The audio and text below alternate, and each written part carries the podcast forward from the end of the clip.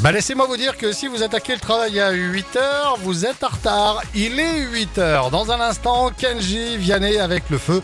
Nous sommes mardi aujourd'hui le 22 août. Les tubes et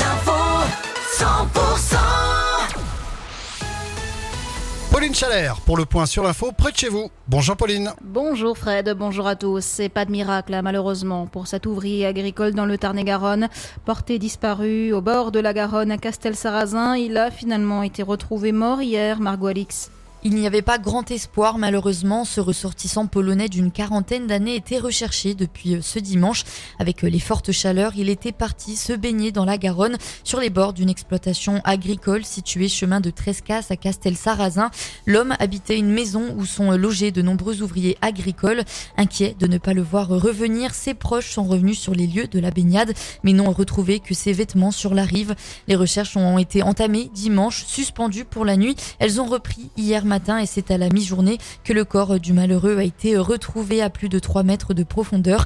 Un examen du corps a été demandé afin de lever tout doute d'une mort suspecte. Et même si tout laisse penser à une noyade. Vous êtes sur 100%, la suite de l'info avec Pauline Chalère. Avec évidemment la canicule qui se poursuit. L'épisode de chaleur intense et durable se poursuit ce mardi sur une large partie de l'Hexagone avec 49 départements placés en vigilance orange, dont l'Ariège, le Tarn-et-Garonne, le Gers, le Lot et le Lot-et-Garonne.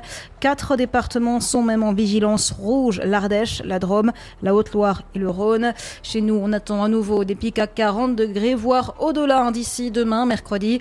Cette euh, vague de chaleur doit prendre fin normalement dans la journée de jeudi avec l'arrivée des orages selon Météo France.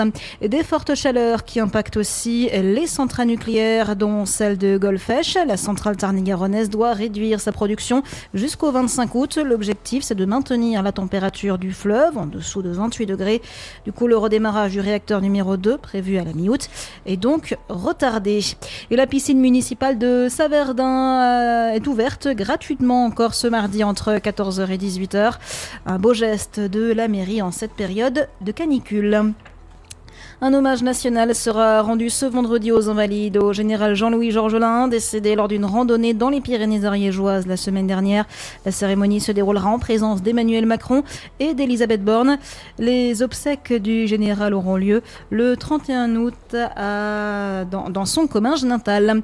En rugby, une liste du 15 de France basée sur l'équilibre et le vécu collectif selon Fabien Galtier.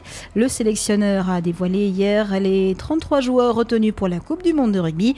Le comité de rugby du Gers qui salue de nombreux joueurs passés par le département, Grégory Aldrit, Pierre Bourgarit, Anthony Gelon et bien évidemment Antoine Dupont.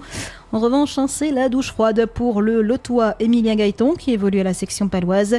S'il se dit très déçu d'avoir été recalé, il avoue tout de même retenir beaucoup de positifs de la préparation. Et puis Julie Zenati en concert à Pamiers, la chanteuse qui s'est faite connaître dans la comédie musicale Notre-Dame de Paris se produira sur la scène du Jeu de Maille le 15 septembre prochain.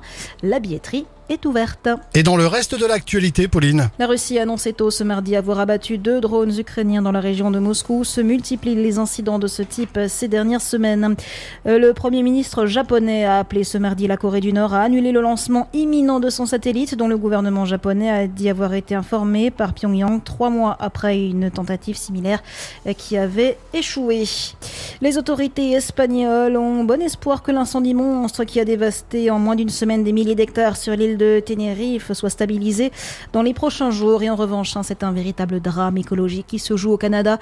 Les méga-feux qui sévissent depuis des semaines ont entraîné plus de 14 millions d'hectares brûlés, 87 000 personnes touchées, 1 milliard de tonnes de CO2 rejetées.